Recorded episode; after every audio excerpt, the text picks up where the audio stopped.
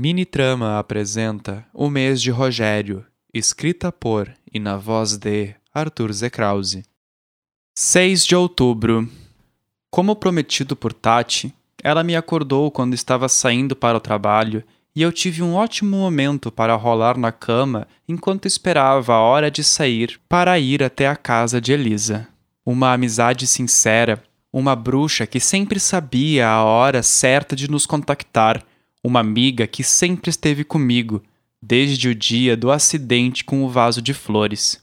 Quando cheguei em sua casa, um lugar que não visitava há muito tempo, pouca coisa havia mudado.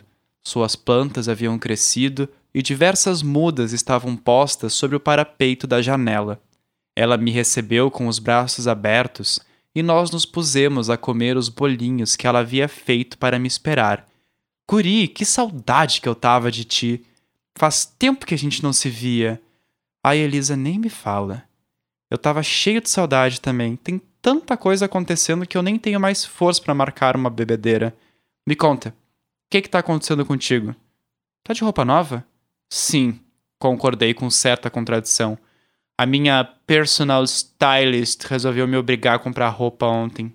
Agora tenho mais roupa do que armário para guardá-las. Enfim, eu tô triste, tô desmotivado, tô cheio de raiva. Como você intuiu que eu tava mal? Ah, Rô, como de sempre. Tava fazendo um ritual ontem e o seu nome não parava de me brotar na cabeça. Ele só parou quando o nosso porta-retrato caiu e eu entendi que devia te ligar.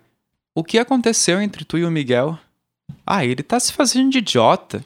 Ficou sem falar comigo por quatro dias e agora que eu fui embora ele resolveu me dar atenção. E você quer resolver isso? Ela perguntou enquanto bebia um gole do chá, ecoando sua voz dentro da xícara. Eu, eu, eu não sei. Eu tô cansado. Eu tentei várias vezes e. Ai. Eu tô cansado de sobrar. De ser aquele que as pessoas simplesmente mandam embora.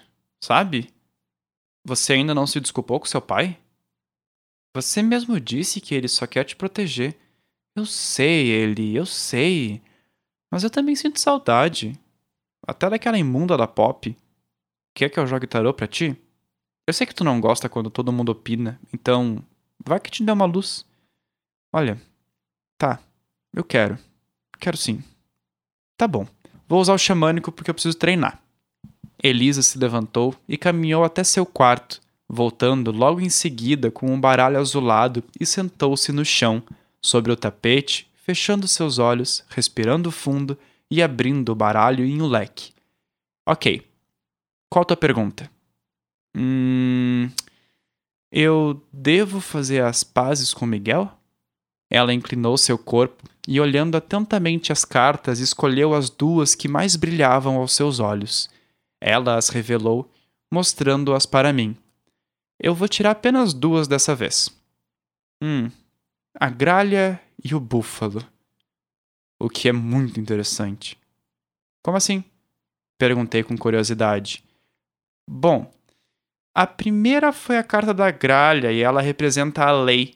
Na verdade, o, o equilíbrio entre as leis que nos cercam, sejam elas divinas, vindo de sua devoção por algo, sejam elas humanas de nossa espécie ou, ou pessoais. A gralha sempre diz para a gente ser fiel às nossas convicções e que não devemos temer a mudança, já que recusá-la seria o aceitar do sofrimento pessoal. Nós. É, é, é como se a gente não devesse reprimir nada. Isso quer dizer que a mudança é necessária e a gralha diz que não é para eu ter medo de me afastar? Eu perguntei. Bem, não. A leitura é conjunta e é aí que o búfalo entra. Ele ele é a oração e a abundância. O búfalo é uma presa fácil, porque ele sempre é disposto a compartilhar o que é dele, carne, couro, enfim. Uh, ele aqui é, é, como se fosse um indicativo para você se abrir mais. Porque se você continuar cerrando os punhos, você não vai poder segurar a abundância que está por vir, porque suas mãos vão estar ocupadas. Você. É, é como se as suas preces tivessem sido atendidas, mas segurar com tanta firmeza essa estabilidade não vai te levar a lugar algum e, e não vai te fazer trazer nada que possa ser útil. Eu. Não entendi nada. Olha, eu digo que o que o baralho tá tentando contar não é sobre você e sobre o Miguel. Duas cartas que falam de leis, abre aspas, divinas, fecha aspas, apareceram.